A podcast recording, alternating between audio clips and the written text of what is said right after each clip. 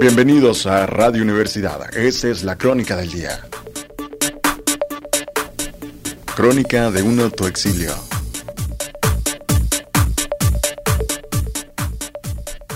La Argentina es una nación formada por inmigrantes, que a lo largo de su historia ha tenido grandes aportaciones al mundo económico, siendo conocida alguna vez como el granero del mundo.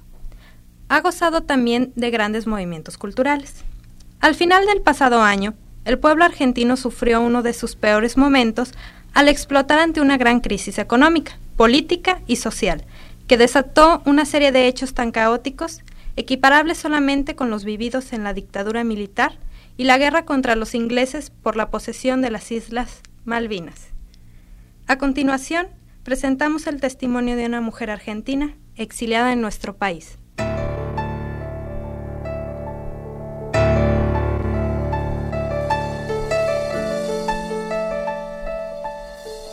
Me preguntaron cómo vivía, me preguntaron.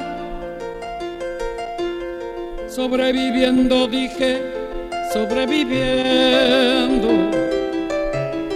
Tengo un poema escrito más. Mi nombre es Alejandra. Yo vivía con mi familia en Caballito, un elegante barrio de Buenos Aires, y trabajaba como psicóloga en un hospital general, lo cual me permitía tener un piso propio, un carro, en pocas palabras, un buen nivel de vida. Pero las cosas en el país no andaban bien. Llegó un momento en que tu sueldo te lo daban en parte en vales, en parte en efectivo, y alcanzaba solo para comer fideos y para pagar deudas.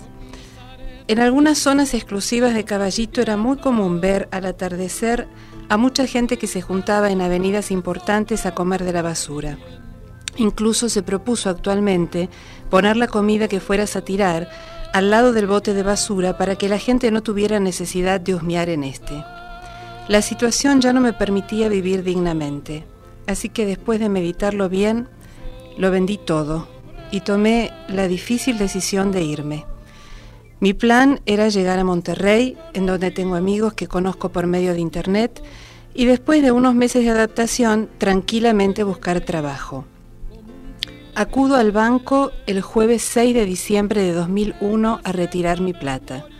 Me informan que no tienen fondos suficientes y solo me pueden dar la mitad, pero yo quería todo mi dinero, así que pido una remesa para el día siguiente.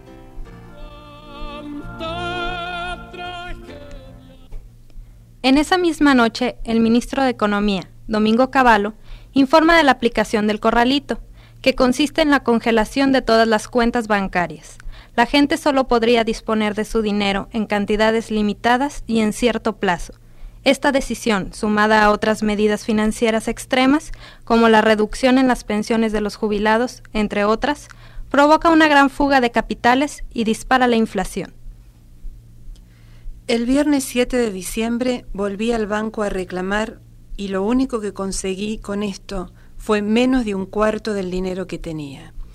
Tenía los boletos para viajar el lunes 10 y no me quedó más remedio que irme de Argentina con una gran desilusión y un gran dolor, y al mismo tiempo idealizaba a Monterrey para poder dejar mi país.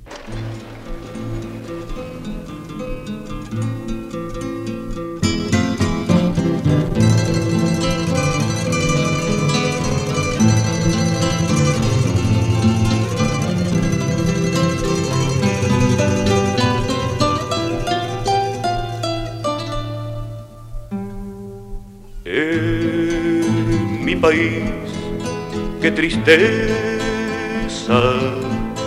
la pobreza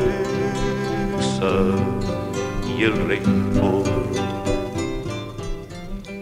La población de las provincias del norte de Argentina se ha caracterizado siempre por ser más reaccionaria. Se organizan fuertes grupos de oposición al gobierno que se manifiestan activamente. El 19 de diciembre, a toda esa gente se le unieron las poblaciones de las grandes ciudades.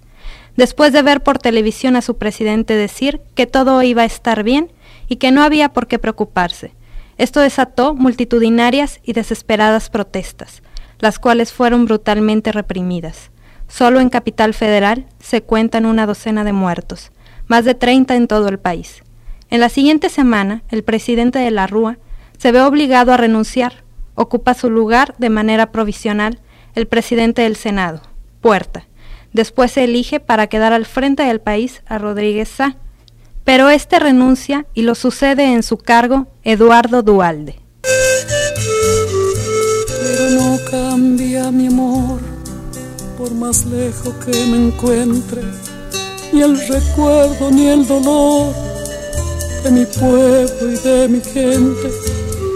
Lo que cambió ayer tendrá que cambiar mañana, así como cambio yo en esta tierra lejana. Una gran impotencia y la culpa del sobreviviente me invadieron al ver en la televisión a la policía montada reprimiendo un pueblo hambriento que se manifiesta y exige lo que es suyo con simples cacerolas en las manos.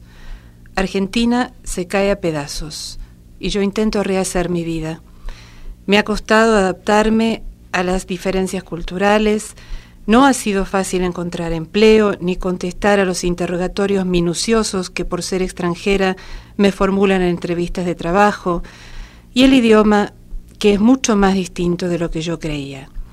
Pero en Monterrey veo la posibilidad de una vida estable y agradezco profundamente a mis amigos mexicanos todo el apoyo que me han brindado desde antes de llegar y hasta el día de hoy.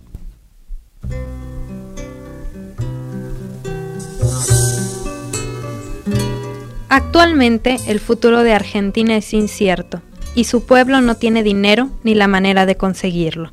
La gente que puede se va. Algunas personas se han suicidado, se han prendido fuego y otros sobreviven en un país vendido por su gobierno.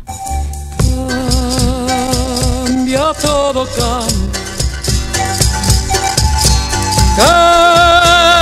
cambia todo, cambia. Cambia